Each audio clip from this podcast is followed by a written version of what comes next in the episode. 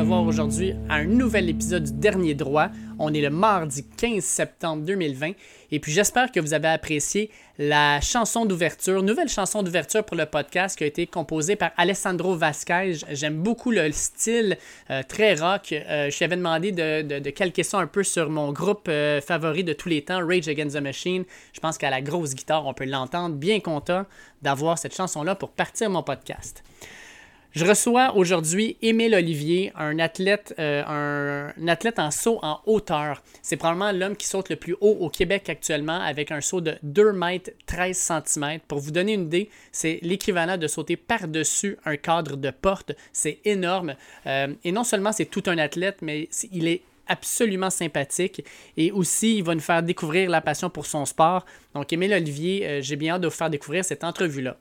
Avant tout, on va parler un petit peu de sport en général parce qu'on a été gâtés en fin de semaine. En fin de semaine, on a eu droit à plusieurs événements sportifs, en particulier le retour du football de la NFL. On en a eu jeudi soir, dimanche et lundi. Quel bonheur dimanche dans une journée pluvieuse de pouvoir s'asseoir et de regarder un après-midi complet de match.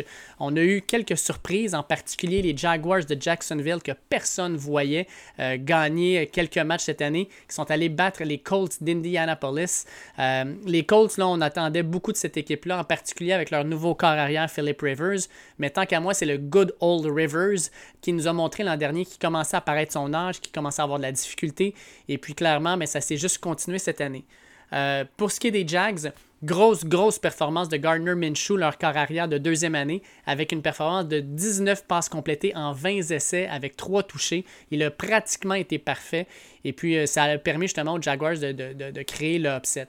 Sinon, j'aime beaucoup ce que j'ai vu du côté des Saints de la Nouvelle-Orléans qui ont muselé les Bucks de Tampa Bay. On avait hâte de voir ça d'ailleurs, de voir Tom Brady dans un nouveau, euh, nouvel uniforme. Euh, je dois avouer que même si je ne suis pas un fan de Brady, j'étais quand même scotché à ma télévision pour le voir, puis voir aussi ce que ça allait donner avec Leonard Fournette, The Gronk, Mike Evans, euh, Godwin et compagnie.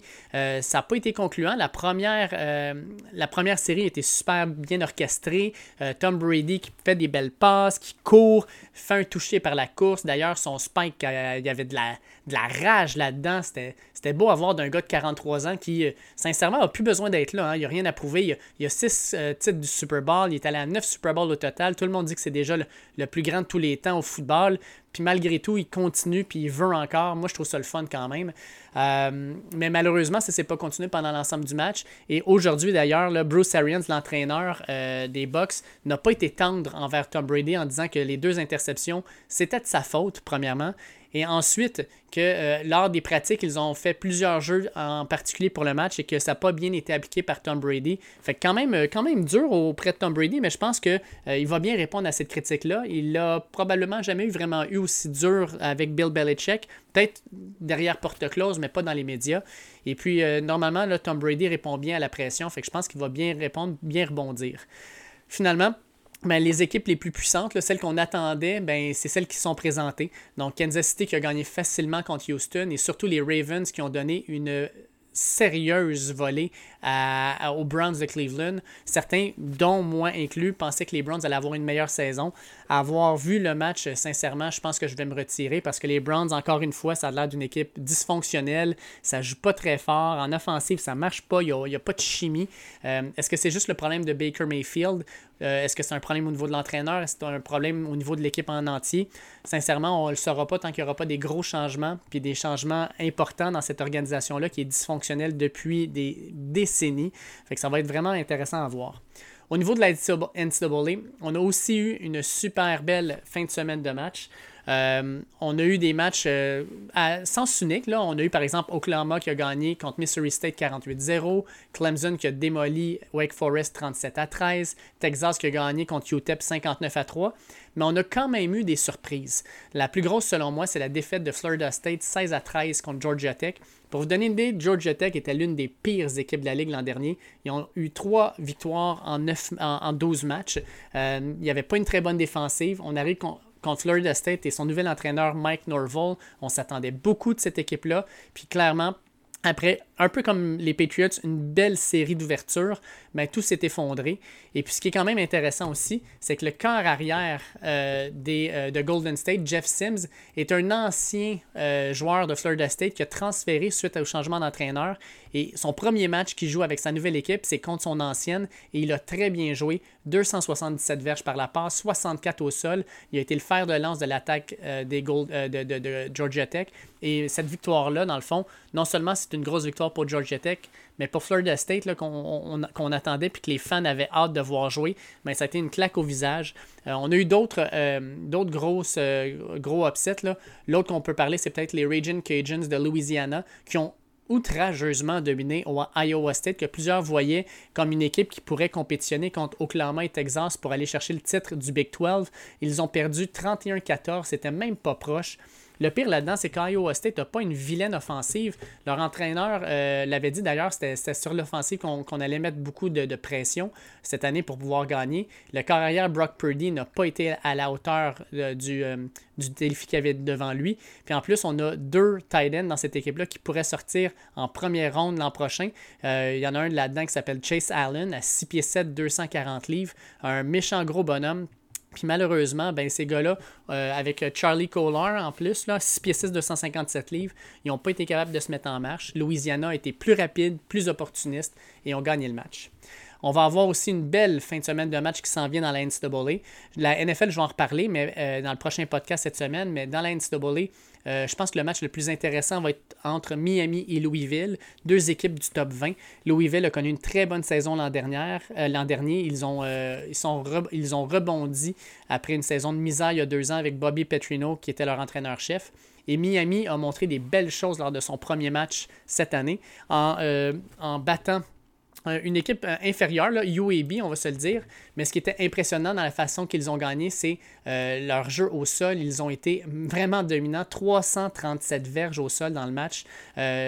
Cameron Harris, leur euh, porteur de ballon principal, 17 courses pour 134 verges. Leur nouveau quart arrière, D. Eric King, 12 courses pour 83 verges. Et on a deux autres gars qui ont été au-dessus de 50 verges, avec une domination totale contre une défensive en pensant de UAB qui était vraiment pas mauvaise.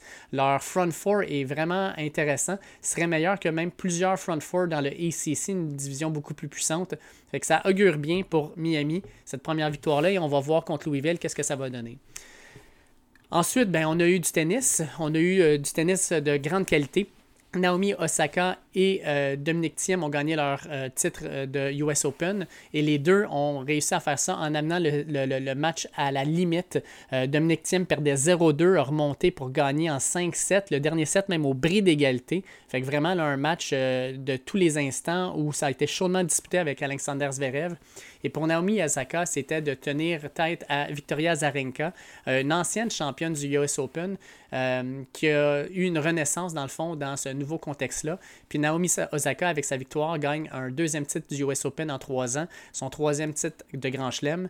Euh, puis pour les hommes, là, d'avoir Dominique Thiem qui gagne ça, c'est peut-être justement un vent de fraîcheur qui va faire du bien. Parce que euh, j'ai beau aimer Federer, Nadal, peut-être un peu moins Djokovic, leur domination était tellement totale sur le sport qu'à un moment donné, ben, à, moins de regarder les matchs de finale où on pouvait voir justement un, Federer-Nadal, des matchs historiques, euh, ben, souvent on, se disait, bon, on sait déjà qu'est-ce qui va se passer, on sait déjà quels joueurs vont se rendre jusqu'à la fin. Fait que d'avoir un changement à ce niveau-là, ça fait du bien. Je termine en parlant de basketball parce que ce soir, il va y avoir un match numéro 7, un match qu'on n'attendait pas.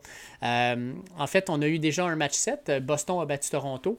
Euh, Miami a gagné facilement contre Milwaukee. Les Lakers ont gagné facilement contre Houston. Les Clippers gagnaient facilement contre les Nuggets de Denver. Ils menaient la série 3 à 1 jusqu'à temps qu'il y ait un gros changement euh, au niveau, au niveau de la série. On l'a vu vendredi dernier alors que les euh, Clippers pouvaient terminer, dans le fond, la série et fermer les livres, Kawhi Leonard s'est présenté avec 36 points, mais le reste de l'équipe, en particulier Paul George, n'était juste pas là. Et Denver a pris avantage de ça, gagnant le match 111-105, forçant la tenue d'un sixième match. Fait dimanche, on arrive, on se dit que ben, peut-être que Denver va faire le même tour qu'ils ont fait à Utah. Ils perdaient 3-1, ils ont gagné la série. Et là, on se retrouve avec un Nikola Jokic qui a été complètement en feu.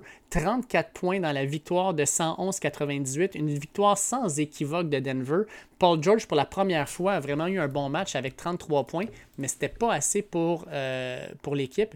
Et puis là, on se ramasse euh, ce soir septième match entre Denver et les Clippers. Le match va avoir lieu à 9h ce soir et ça va être vraiment intéressant. Moi, sincèrement, J'aimerais que Denver gagne, mais je pense pas que Kawhi Leonard va laisser les Clippers perdre comme il l'avait fait l'an dernier avec Toronto. Euh, le seul problème, c'est que Denver actuellement a l'air d'une équipe qui a plus de détermination, qui veut plus. On dirait que les Clippers, depuis le début de la bulle, c'est une équipe qui, dans leur tête, sont déjà en finale, que euh, leur billet est déjà imprimé. Puis on les a pas vus jouer un vrai bon match d'équipe. Euh, plus d'un match à la fois. Euh, et c'est un peu inquiétant parce qu'à un moment donné, mettre la switch à on quand c'est nécessaire, ça ne peut pas tout le temps marcher. Et de son côté, Denver ben, compte sur une équipe qui est quand même assez équilibrée, euh, compte sur plusieurs bons joueurs, dont Jamal Murray en particulier. Mais comme j'ai dit, on a Nikola Jokic aussi, on a Paul Millsap qui joue bien en défensive, on a Michael Porter Jr. qui est sur le banc puis qui peut revenir à tout moment. Euh, puis quand même pas mauvais, c'est un bon, un bon jeune joueur. Euh, fait que Denver en, donne, euh, en met plein la aux Clippers et les Clippers euh, qui pensaient avoir une petite série facile avant d'affronter les Lakers ben, vont devoir se battre pour leur vie ce soir et j'ai bien hâte de voir qu'est-ce que ça va donner. Ça risque d'être un match vraiment excitant. Bon, après tout ça, on va euh, passer à notre entrevue et je vous présente Émile Olivier. Très heureux aujourd'hui de recevoir Émile Olivier, l'un des euh, meilleurs sauteurs en hauteur au Québec et au Canada actuellement. Euh, bonjour Émile, comment vas-tu? Salut David. Euh, ça va super bien. Écoute, comme je disais, je rentre de vacances tout, tout frais. Donc, je suis heureux aujourd'hui de, de, parler avec toi. Et juste comme ça, tes vacances, tu les as passées à quel endroit? Ben, je suis resté au Québec. donc, le Québec, c'est grand. Et je suis allé euh, au bout de la route 138, donc sur la côte nord jusqu'au bout. Euh, tu peux pas aller plus loin en voiture. Après, il faut, faut, prendre l'avion ou le bateau. Tu t'es rendu jusqu'à Natashquan, euh, un peu, plus, un peu passé Natashquan, c'est ça?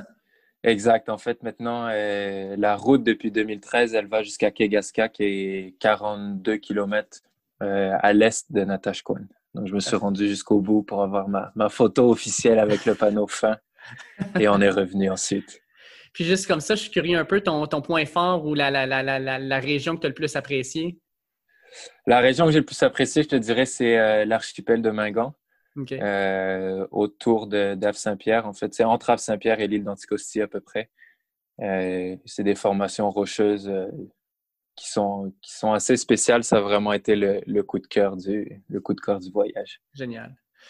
Donc, euh, je, voulais, je voulais avoir une entrevue avec toi parce que je suis euh, toujours, euh, le, terme anglais c'est mesmerized, là, mais je suis toujours impressionné par les sauteurs en hauteur.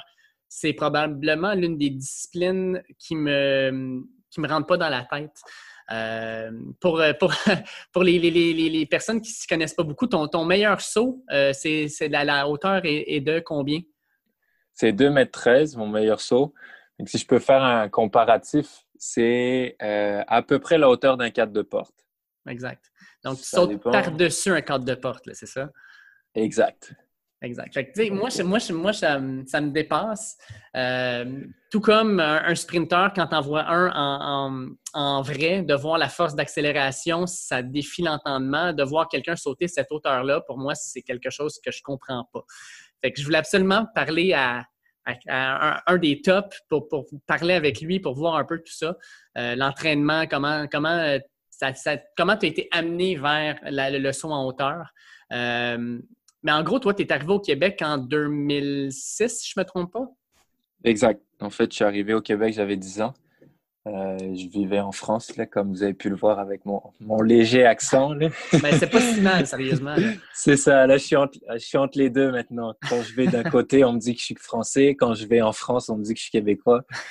Euh, donc, c'est ça. Je suis arrivé en 2006 pour euh, le travail à mon père. J'ai suivi, on a suivi avec toute la famille. Nous, on est une famille de, de quatre enfants. C'est moi l'aîné.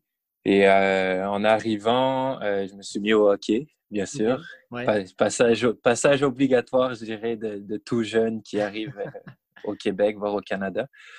Euh, et je, voulais, je faisais du hockey, mais je voulais aussi faire un autre sport, un sport euh, plus extérieur. quand j'étais en France, je faisais beaucoup d'escalade, puis on était une famille qui aimait énormément être en plein air. donc, mon père, en fait, c'est même pas moi qui ai choisi, c'est mon père qui a trouvé l'athlétisme. Il dit super, je vais essayer. Et puis, bah, depuis 2016, j'ai pas arrêté. Euh, j'ai fait du hockey au bout de, quelques années et c'est sûr que quand tu arrives à 10 ans, que tu apprends à patiner à 10 ans, tu commences à être limité. Donc, je me suis spécialisé dans, l'athlétisme. Puis après, euh, je dirais, j'ai fait 6-7 euh, ans d'athlétisme plus général, si on peut, si, on peut appeler. Donc, j'ai touché à toutes les épreuves. Euh, puis après, je me suis spécialisé en hauteur quand je suis rentré à l'université, que j'avais un peu moins de temps et que fallait que je choisisse.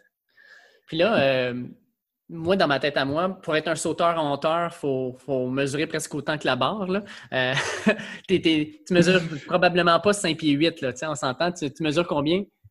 Non, effectivement, je fais euh, entre 6 et 4, 6 et 5.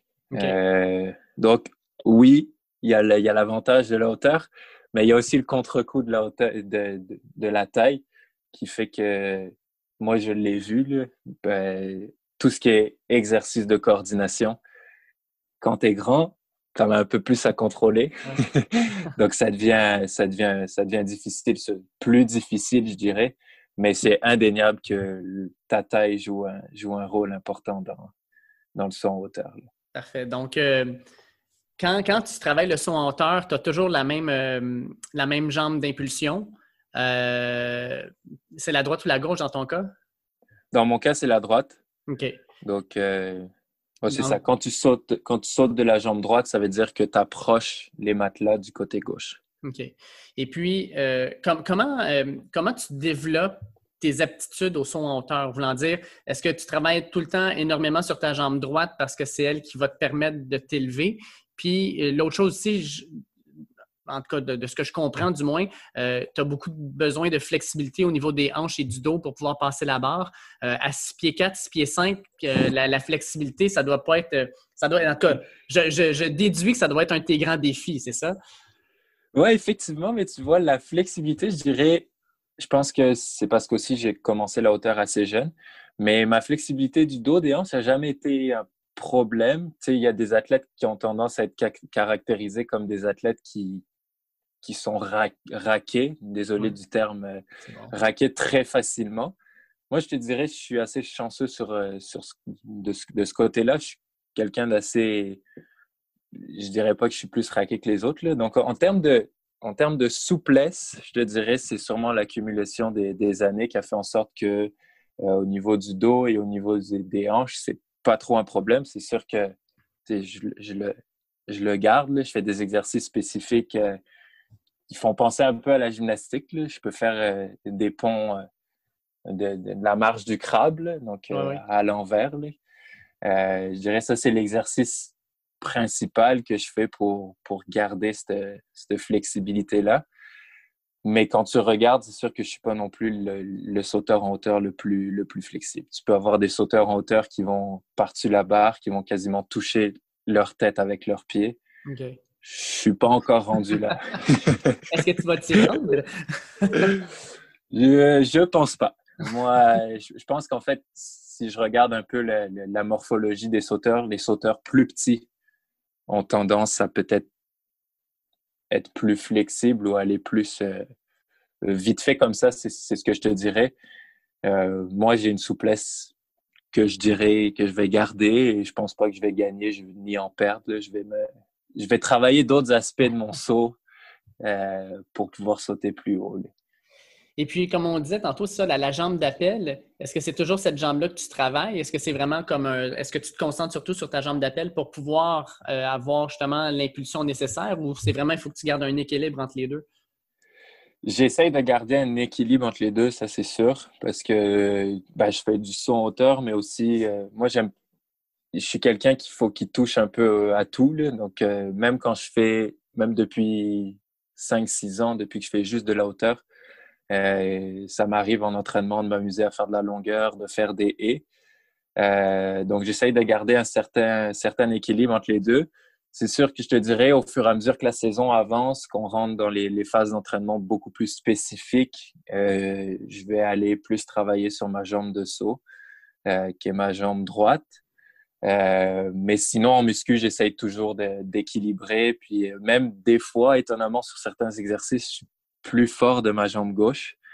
Euh, donc la question, la, joke avec mon coach, c'est est-ce que si on sauterait pas du, du côté gauche, tu sauterais pas plus haut? Mais j'ai déjà essayé, puis au niveau de la coordination, ça ne marche pas.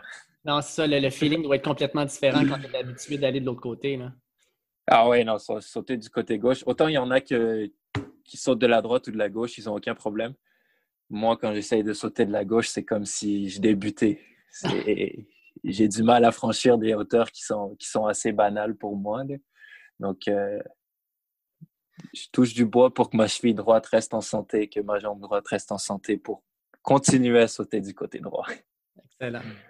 Euh, actuellement, le saut en hauteur au Canada, on va se le dire, on a le champion olympique en titre en Derek, euh, en Derek Drouin, en fait. Mais on a aussi des, Vous êtes quatre sauteurs québécois actuellement à, passer la barre des deux mètres. Euh, on s'entend, là, il y, a, toi, mais on a. Ah, j'avais ma liste il y a deux secondes. OK, elle vient d'apparaître. Parfait. Donc, j'ai Oh my God, attends un petit peu, je sais pas ce qui se passe. Mon ordinateur me, fait, me joue des lags, là, puis j'aime pas ça. Tu vois, ça, ça, ça je vais l'éditer, c'est super. hey boy, attends un peu là. Fait que je vais recommencer ce que je suis en train de dire. Vas-y. Euh, vous êtes actuellement quatre sauteurs au Québec à, passer la barre des deux mètres. Euh, à deux mètres, on a euh, Darwin Marvens Douarilus, Ensuite, on a euh, Louis Brosseau qui a fait 2,5 m l'an dernier. Il y a toi, bien sûr, à 2,13 m. Et on a aussi euh, Stéphane Duvivier. Euh, fait que vous êtes quatre sauteurs québécois à, passer la barre des 2 mètres. Est-ce qu'il y a une compétition entre vous quatre ou est-ce que vous êtes des partenaires d'entraînement ou est-ce que vous. c'est une saine compétition? Il y a vraiment une rivalité? Je dirais qu'il y a vraiment une saine compétition. malheureusement, on s'entraîne tous dans notre coin. Stéphane, il s'entraîne, euh, il est aux États-Unis dans l'NCAA. Euh, Louis s'entraîne à Québec et euh, Darwin s'entraîne à Montréal, mais au Centre Claude. Moi, je m'entraîne à Saint-Laurent. Euh, donc, je te dirais, c'est ça, c'est ce qui est un peu dommage au Québec, c'est qu'on n'est pas capable. On, a du mal à avoir des groupes d'entraînement, sais, quand tu en hauteur du moins, quand tu compares à Québec, qui est considéré comme le. Il y a, un bon groupe de, de demi-fond là-bas. Dans les sauts, particulièrement en hauteur, on a du mal à avoir, à avoir ça. Donc, pour nous, c'est compliqué parce qu'en fait, au final, le seul moment où on se retrouve, c'est en compétition. Mm-hmm. Euh, donc, oui, on arrive à se pousser en compétition, mais encore là, il faut que tout le monde soit là. Stéphane, par exemple, il vient juste au championnat canadien. Donc, euh, il est très rarement au Québec. Après, les deux autres sont là, oui. Euh, mais je te dirais, le, petit plus que tu aimerais aller chercher en entraînement avec du monde qui saute autour de tes hauteurs, tu ne l'as pas nécessairement au Québec parce que je ne sais, je sais pas pourquoi on n'arrive pas à créer cette, cet, esprit de, cet esprit de groupe ou des groupes de haut niveau en hauteur. Euh, donc, ce qui fait en sorte que je pense que ça limite un peu le, développement de la discipline, ce qui, est, super dommage parce que, comme tu dis, je pense que le Canada et le Québec aussi a une très bonne école de sauteurs en hauteur. Quand tu regardes dans, dans, le, dans le passé les sauteurs en hauteur québécois, euh, tu as du monde comme euh, Kwaku Boteng, mm-hmm. euh, Charles Lefrançois, qui ont été des gars qui tutoyaient les 2,25, 2,30, qui sont allés au championnat du monde.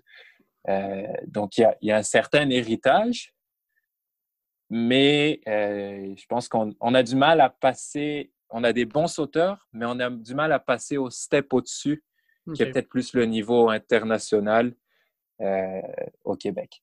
OK.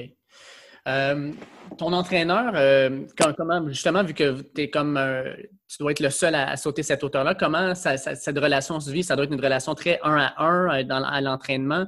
Euh, comment, comment, euh, comment, euh, on aborde ça, en fait? Parce que son objectif, c'est de, toujours te pousser à te dépasser. par moment, tu dois avoir le goût de vivre autre chose, peut-être, ou d'aller voir ailleurs, mais en même temps, tu dis, je comprends aussi que je, suis son poulain. c'est ça. Mais moi, je, te dirais, je suis chanceux parce que mon coach, il est, on peut, il est plus coach de, des longs et de décathlon.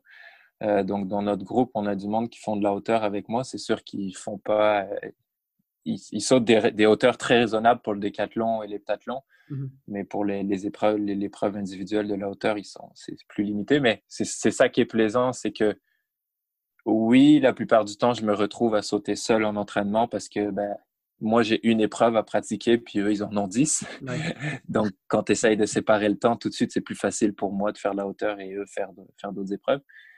Euh, mais quand je me retrouve à sauter avec eux, c'est le fun parce que au moins, je suis pas tout seul. Euh, des fois, je me retrouve tout seul à l'entraînement à quasiment me parler à moi-même ou à parler au poteau et à la barre. Et puis pendant une heure, je vais sauter. Et puis ben, mon, mon, entraîneur va me voir euh, 4-5 sauts. Il va aller voir les autres. Euh, et après, il va revenir, ce qui est tout à fait, tout à fait normal. Je veux dire, j'ai pas un entraîneur euh, personnalisé. Puis je, je, demande pas ça non plus. Euh, je pense que avec les années d'expérience que j'ai en athlétisme, je suis quasiment capable de, savoir qu'est-ce que je fais mal, qu'est-ce que, qu'est-ce que je dois corriger. Donc, c'est sûr que d'avoir l'œil d'une personne extérieure, c'est, toujours le bienvenu. Mais euh, je ne suis pas dépendant de lui non plus. Euh, pour avoir fait du saut en hauteur, une des choses dont on parle beaucoup, puis on le vit quand on, est en train de le faire, c'est la fameuse intimidation que la barre a sur toi. Euh, le côté mental de dire je peux pas croire que je vais essayer de sauter une barre aussi haute. Euh, puis même dans les championnats du monde, on le dit souvent que les personnes ont comme un blocage mental à un certain point.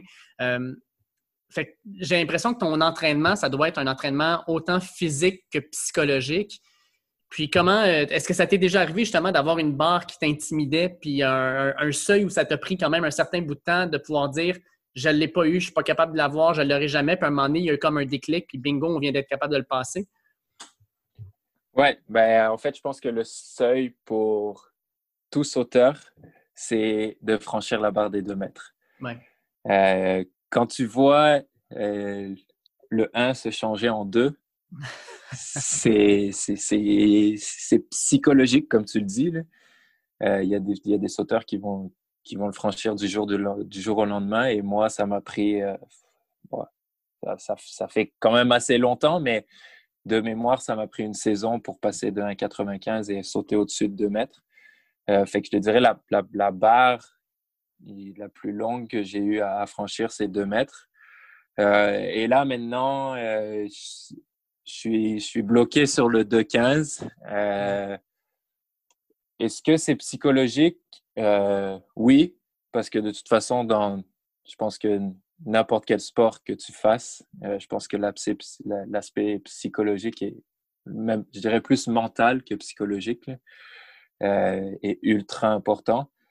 moi, personnellement, j'ai été suivi en, préparation mentale justement pour travailler tous ces petits points-là, pour essayer, comme tu disais, de quand tu arrives devant la barre, d'être sûr de toi et de ne pas avoir peur. Parce que oui, quand tu vois la barre qui est placée à 2,15 m et que toi, tu fais, ben dans mon cas, je fais juste 6 euh, pieds 5, mais tu es quand même plus, plus petit que la barre.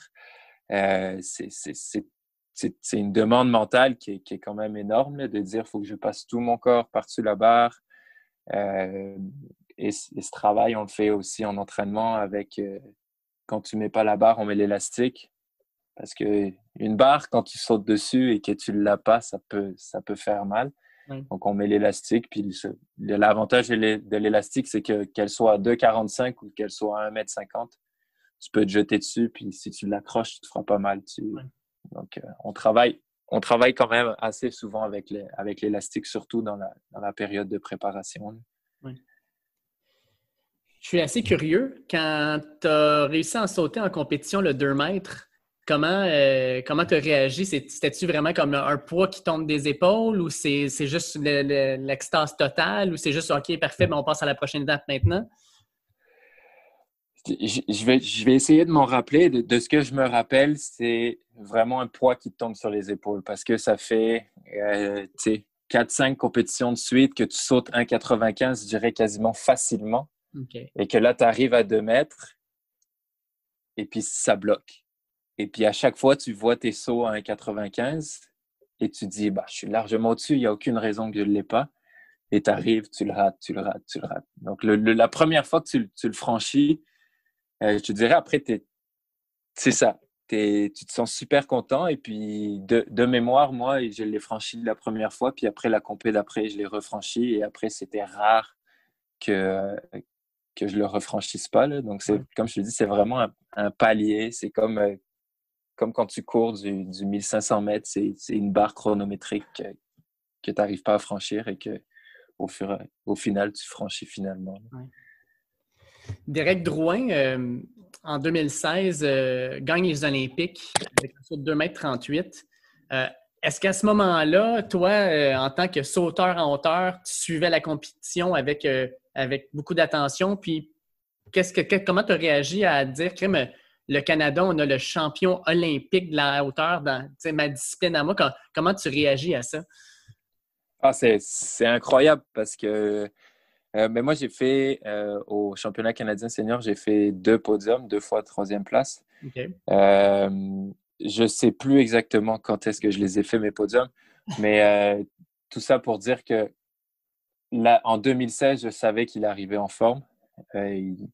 La plupart des analystes, la hauteur était quand même assez ouverte, mais la plupart des analystes, ils disaient que Derek, il avait quand même énormément de chances de gagner. Et puis quand quand tu le vois sauter aux Olympiques, je veux dire, il fait un concours qui est parfait. Il ne peut pas faire un concours mieux que ça. Il passe toutes ses barres au premier essai. Donc, au final, lui, il a fait ce qu'il avait à faire. S'il perdait, c'est parce que les autres étaient meilleurs. Mais quand tu le vois franchir ses, barres facilement et puis sa concentration, je veux dire, euh, quand il franchit sa barre avant 2,38, je ne me rappelle plus exactement c'est quelle barre, mais qui est déjà une barre très, très haute. Je veux dire, gagner les Olympiques avec 2,38, c'est déjà incroyable en soi. Mais de franchir 2,30, je crois que ça doit être 2,35 euh, avant, puis de garder son calme, la manière dont il l'a fait, euh, parce qu'il se dit, ben justement, moi, je sais personnellement que j'en ai encore, et puis je ne sais pas ce que les autres vont faire. Euh, donc, je te dirais, le, concours de Rio, c'est l'un des concours que, que j'ai le plus suivi, c'est sûr, parce que parce qu'il y avait des règles, puis c'était un des concours les mieux gérés, parce que ça pouvait pas ça pouvait pas mieux se passer pour lui. Est-ce que tu penses que le record olympique, parce qu'en en, athlétisme, souvent les records tombent euh, rapidement à cause de, de, l'entraînement, les athlètes sont mieux préparés physiquement, etc. Mais le record du monde de hauteur date encore de 93, euh, presque 30 ans de Javier Sotomayor de Cuba. Est-ce que tu penses que c'est un record qui va tenir encore longtemps? en passant, c'est 2,45 m. Oui, exact. Euh, moi, je croyais qu'il allait tomber en 2017 euh, ou 2018. Il y a un sauteur du, Qatar, Moutaz Essa Barchim, qui l'a tutoyé plusieurs fois. Donc, euh, lui, je le voyais bien le battre. Euh, bien honnêtement, quand je regardais les autres, j'avais un... j'avais, j'avais moins d'espoir qu'il le batte. Le pourquoi du comment ce record est toujours pas tombé, c'est pour moi, c'est, un mystère parce que quand tu regardes les autres épreuves, je veux dire, euh, tu regardes le 400, le record, il est tombé il n'y a pas longtemps. Tu regardes, ben, là, tout récemment, euh, le record du 5000 mètres qui a été battu euh, à Monaco il y a de ça une semaine. La hauteur, c'est le mystère, je dirais, parce que en termes de, de chaussures, on s'est amélioré. En termes de technique d'entraînement, je veux dire, quand on compare 80, 1993 à 2020, je pense qu'en termes de suivi de l'athlète, en termes de préparation physique, j'ose espérer qu'on est, qu'on est quand même meilleur, ou du moins on, a, des techniques qui sont peut-être plus avancées. Donc, c'est le mystère. C'est un, peu comme le triple saut. Hein. Quand on compare la hauteur et le triple saut, c'est un peu dans les mêmes. Les, dates du record du monde sont, à peu près similaires. C'est deux épreuves qui sont, sont mystérieuses pour moi. Dis-moi dis si je me trompe, mais j'ai l'impression que le, dopage en hauteur ne te donne pas un avantage. Tu sais, mettons, en sprint, tu peux avoir une masse musculaire plus grande, mais si tu veux avoir une, masse musculaire plus grande au niveau de la jambe, ben, ça va pour le reste du corps, puis ça ne t'avantage pas. Euh, je ne vois pas comment le dopage pourrait, aurait pu aider à obtenir un, record du monde qui ne tombera jamais. Non, ben exact. Après, je ne m'y connais pas énormément en dopage. mais euh, j'ai suivi quelques cours à l'université euh, dans le cadre de mon bac en kin dans le passé. Mais effectivement, là, quand tu vois les, substances auxquelles les athlètes se font, se font tester, c'est souvent de l'EPO, c'est souvent de la testostérone ou des stéroïdes. Donc, je me dis, quel serait le bénéfice de ces produits-là en hauteur? Je pense qu'il n'y en a pas énormément. Donc, euh, moi, j'ose imaginer que, que, le record du monde a été fait par un athlète clean. Après, hein. c'est ça. Et je pense que cette période-là de, de l'athlétisme, c'est une période quand même assez sombre. Mm-hmm.